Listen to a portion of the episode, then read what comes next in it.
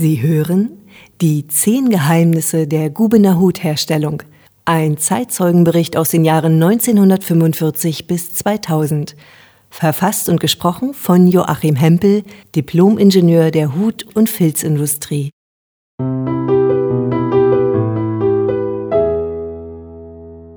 Hallo liebe Hutfans, widmen wir uns einem weiteren Abschnitt mit der Überschrift Filzen und Walken.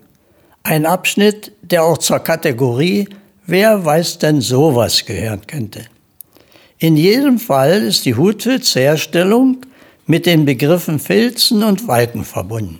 Zu Beginn möchte ich an dieser Stelle nochmals erinnern, dass die Geburt des Hutfilzes in Form eines kegeligen Formkörpers als Fach beginnt. Es geht ja darum, aus dem großen watteartigen Formgebilde, dem Fach, der Größe von etwa 60 bis 80 Zentimeter Höhe und etwa 75 bis 80 Zentimeter im Durchmesser, den fest verdichteten Hutstumpen herzustellen. Wie bereits in der ersten Folge erwähnt, kommt für den Haarfilz Zahnkanin, Wildkanin oder Hasenhaar und für die Wollfilzherstellung besonders die gekräuselte Schafwolle der Merino-Rasse in Frage. Als Merksatz kennen die Hutmacher, nass und heiß ist des Filzes Speis. Das hängt damit zusammen, dass fast im gesamten Fertigungsprozess, der dem Waschhausklima ähnelt, Feuchtigkeit bis zur Kochtemperatur eine Rolle spielt und es kommen hierbei Maschinen zum Einsatz, die aus dem watteartigen Formkörper einen um mindestens das Dreifache kleineren Hutstumpen entstehen lassen. Es fällt schwer, zwischen Filzen und Walken wissenschaftlich und technisch einen Unterschied zu erklären. Vielleicht ist es sogar ähnlich dem Unterschied aus dem Alltag des bekannten Gehen, Laufen oder Rennen, eine Steigerungsform, wo wir Schwierigkeiten haben zu entscheiden, an welcher Stelle ist es Filzen, wann erfolgt das Walken. In der ersten Folge bin ich bereits ausführlich auf die Herstellung eines Haarfilzfaches in der Fachmaschine eingegangen. Hier noch einmal kurz zur Erinnerung. In der großen Konus-Fachmaschine entsteht aus unzähligen einzelnen Haarfasern das Hutstumpenfach. Dies geschieht über ein Auflockern und Aufwirbeln des Faserstoffs und anschließendem Ansaugen durch den Exhauster an die Fachglocke unter langsam stärker werdendem Sog. Die Haarmenge auf der Fachglocke wird mit fein zerstäubtem Heißwasser bebraust. Der Konus dreht sich etwa 48 Mal pro Minute und die Spritzwasserstrahlen sorgen für eine erste Schiebewirkung auf die 10 bis 30 Millimeter dicke Haarschicht die somit auf 5 mm verdichtet wird. Das wird neu für sie sein. So verändert sich auch die Dichte der Mischung des Fasermaterials. Und so entsteht binnen weniger Sekunden unter Wirkung der beiden Komponenten Durchdringen von Heißwasser und der Saugkraft des Exhausters das zarte Gefüge eines Haarfaches. Später im Stumpen hat dieses dann eine Festigkeit erreicht, die es selbst kräftigen Männern nicht gestattet, ihn auseinanderzureißen. Die etwas andere Fertigungsvariante war wie bereits erwähnt die Herstellung von Wollfilzstumpen. Basis für die Herstellung der Wollfilzstumpen ist die bereits von Natur aus gekräuselte Schaf, besonders die sehr fein gekräuselte Merino-Wolle. Die gewonnenen Wollfaserflocken werden nach dem Carbonisieren und Waschen auf sogenannte Krempelmaschinen zur Einzelfaser aufgelockert und anschließend zu einem wickelbaren Flor verarbeitet. Dabei muss darauf geachtet werden, dass dieser Faserflor auf einen sogenannten Doppelkonus auch faltenfrei gewickelt wird.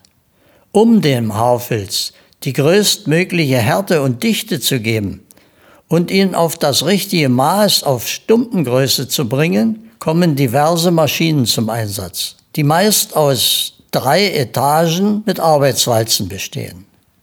Die wohl meist gebräuchlichste und auch vollkommenste Maschine, die notwendige Arbeitsschritte beim Filzen wie Anstoßen und Vorwalken miteinander verbindet, ist der Multiroller. Er besteht im Prinzip aus einem horizontal angeordneten, entweder einfach oder doppelt übereinander gelagerten Walzensystem, auf das eine mit Säure versetzte Flotte gesprüht wird. Durch gleichzeitige Druck- und Rüttelwirkung der Walzen werden die Filze von allen Seiten zusammengearbeitet. Das Beschicken des Multirollers mit dem Walkgut geschieht am Bänderbedientisch als fortlaufende Filzkette, die durch Übereinanderlegen der in das heiße Anstoßwasser getauchten Filze entsteht. Und zwar so, dass immer ein Filz bis zur Hälfte auf den vorhergehenden zu liegen kommt. Mit dem Kopf voran oder der Seite werden die Filze durch die Walzen hindurchgelassen. Die Filze werden nach Verlassen der Maschine geeckt und erneut eingeführt. Man bezeichnet den Vorgang des Durchlassens durch die Maschine auch als Passage. Der Filz hat so und so viel Passagen gemacht und nennt sich nun Halblabratz oder Labratz. Nach zwei bis vier Passagen endet man die Richtung der Lage der Filze beim Einführen. Näheres kann optisch sehr gut im Film Wie ein Hut entsteht begutachtet werden, der im Stadt- und Industriemuseum zu sehen ist. Die meist von Frauen im feuchtwarmen Zustand ausgeübte Tätigkeit beansprucht schon etwas körperliche Fitness, denn wir können davon ausgehen, dass pro Eckvorgang ein Kraftaufwand von drei bis fünf Kilopond entsteht und in einer Schicht etwa 1000 Handhabungen vollzogen werden. Mit der Einlaufrichtung vom Kopf oder Rand regelt der Hutmacher die Maßeinarbeitung. Wie ich eingangs gesagt habe, dass es schwerfällt zu erklären, wann endet der Vorgang Filzen und wann beginnt der Vorgang Walken. Ebenso wie beim Übergang vom Gehen zum Laufen. Nach der Vorwalke, also dem Anstoßprozess, sind die Hutfilze bis auf die Hälfte ihrer Fläche verkleinert und sie gehen dann zur nächsten Arbeitsstufe. Die nächste Arbeitsstufe ist die Hammerwalke, eine recht originelle, traditionsreiche Maschine, die in Guben als auch in Luckenwalde entwickelt wurde. In den Vereinigten Hutwerken dem volkseigenen Betrieb, wurden neben dem Hammerwalken auch das Trommelfilzen und das Trommelwalken entwickelt. Eine nicht bekannte Variante, die auch nicht weiter publiziert wurde, aber ebenso in der Wirksamkeit der Hammerwalke nicht nachstand.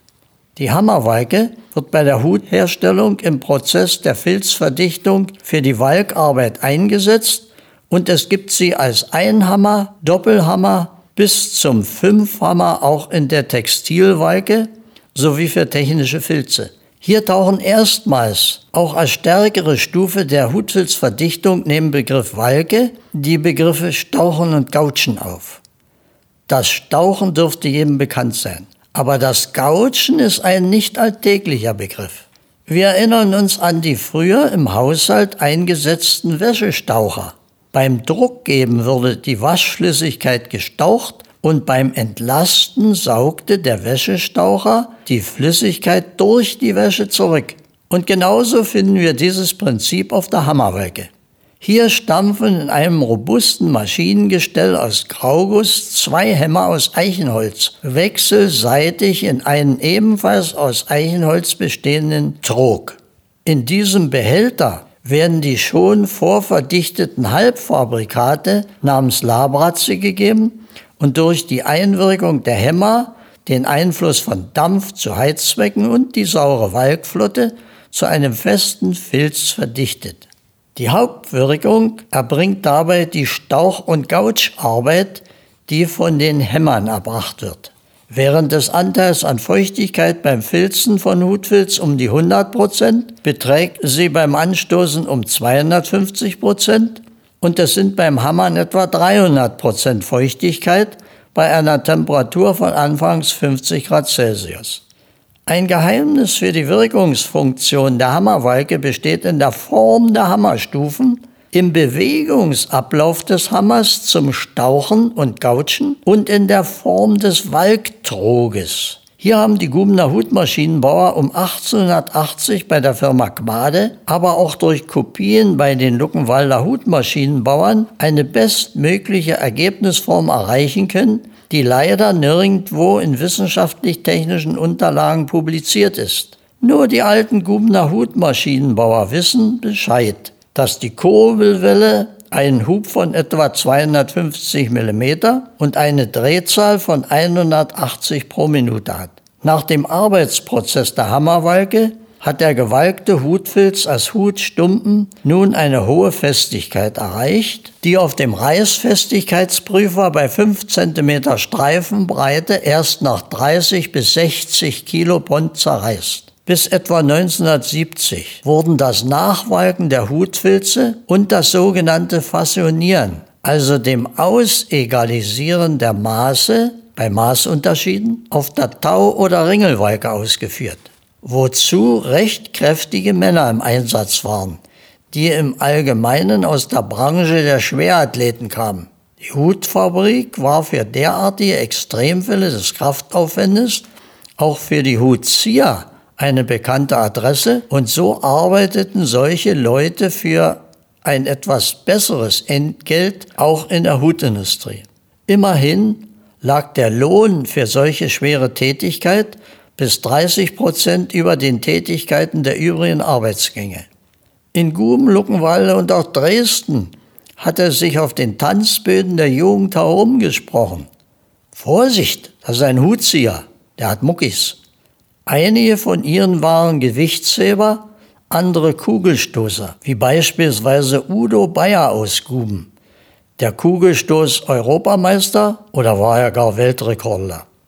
Interessant für die Nachwelt dürfte auch die Tatsache sein, dass nur in Guben und in der damaligen CSSR in Novi bei der früheren Firma Hückel die Trommelwalke als patentiertes Verfahren zur Verdichtung von Hutfilz ausgeübt wurden und somit eine erhebliche Arbeitserleichterung mit Zukunftsperspektive für die Hutmacher gegeben war. Übrigens erinnere ich mich gern an Betriebsführung, wo für interessierte, kräftige Menschen fertig verdichteter Hutfilz als Hutstumpen zum Auseinanderreißen zur Verfügung gestellt wurde. Besonders Jungs der oberen Klassen mühten sich einzeln bis zu viert einen 150 Gramm schweren Hutstumpen im feuchten Zustand auseinanderzureißen.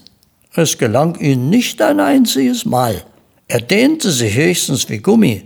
Immerhin eine interessante Erinnerung, finden Sie nicht auch?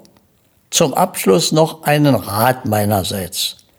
Wer einen Filzhut oder gar einen Zimmermannshut besitzt, sollte ihn immer schön entstauben und aufpolieren.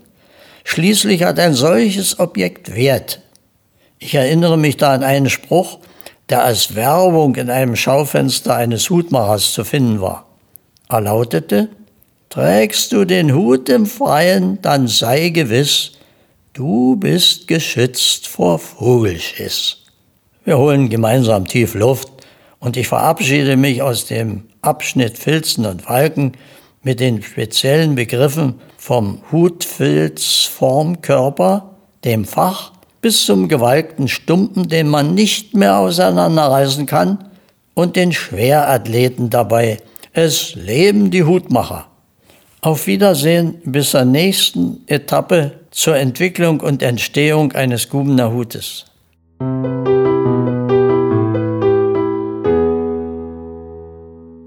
Eine Produktion in Zusammenarbeit mit dem Stadt- und Industriemuseum Guben und mit freundlicher Unterstützung durch das Ministerium für Wissenschaft, Forschung und Kultur des Landes Brandenburg und durch die Stadt Guben.